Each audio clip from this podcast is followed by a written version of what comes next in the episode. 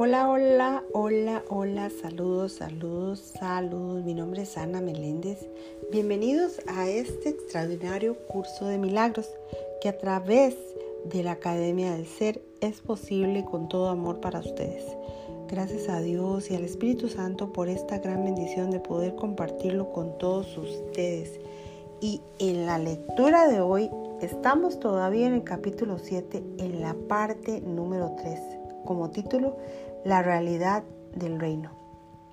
La lectura de hoy dice, el Espíritu Santo enseña solo una lección y la aplica a todo el mundo en toda circunstancia. Dado que está libre de conflictos, aprovecha al máximo todos los esfuerzos y todos los resultados. Al enseñarte el poder del reino de Dios, el Espíritu Santo te enseña que todo poder te pertenece. Su aplicación no importa, es siempre máxima. Tu vigilancia no establece que el poder sea suyo, pero te permite usarlo en todo momento y de cualquier manera. Cuando dije esto siempre con vosotros, lo dije en un sentido muy literal, jamás me aparto de nadie en ninguna situación. Y puesto que estoy siempre contigo, tú eres el camino, la verdad y la vida. Tú no creaste ese poder, como tampoco lo creé yo.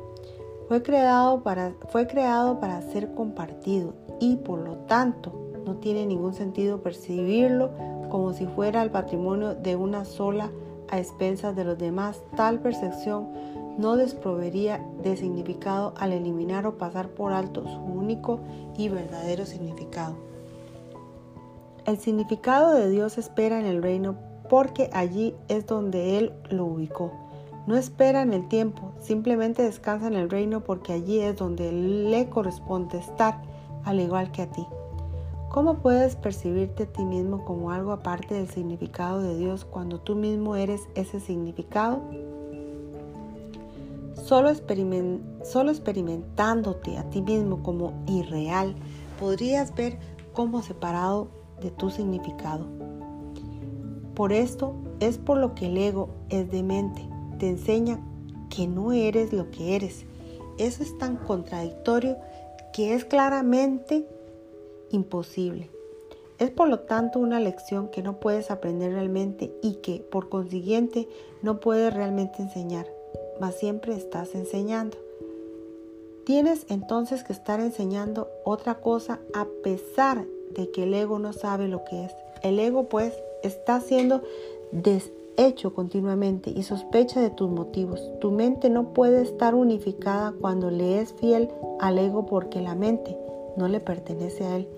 Sin embargo, lo que para el ego es traición, para la paz es lealtad. El enemigo del ego es, por lo tanto, tu amigo. Dije anteriormente que el, amigo del ego no forma parte de ti porque el ego se percibe a sí mismo en estado de guerra y por ende en necesidad de aliados.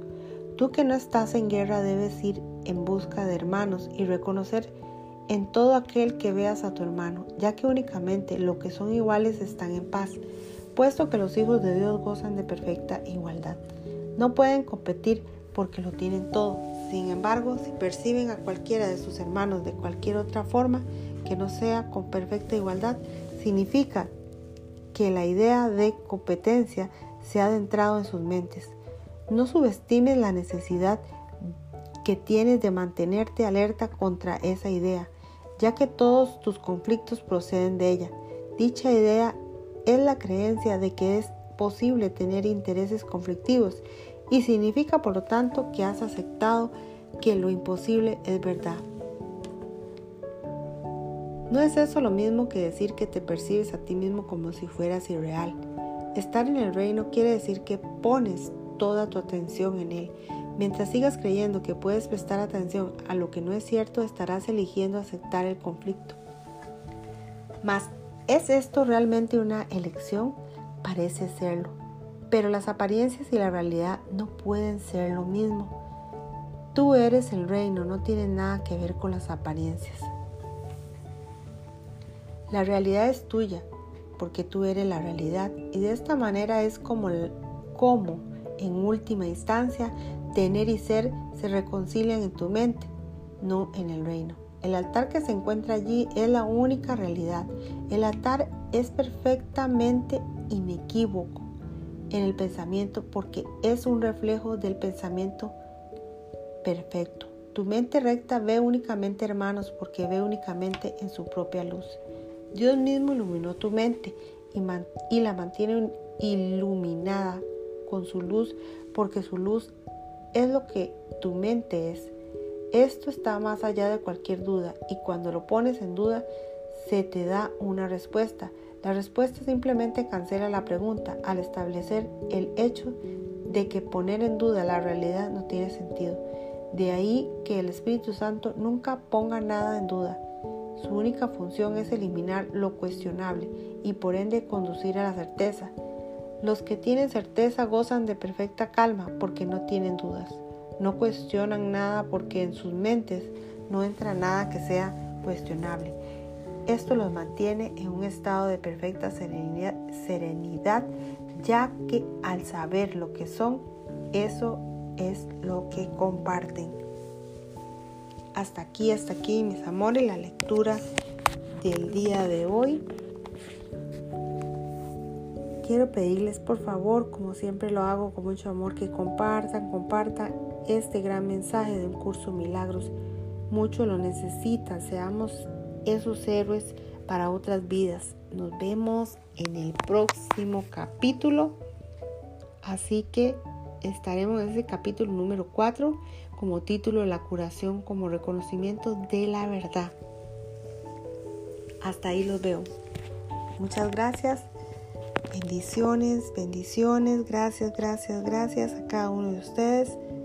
Gracias y gracias.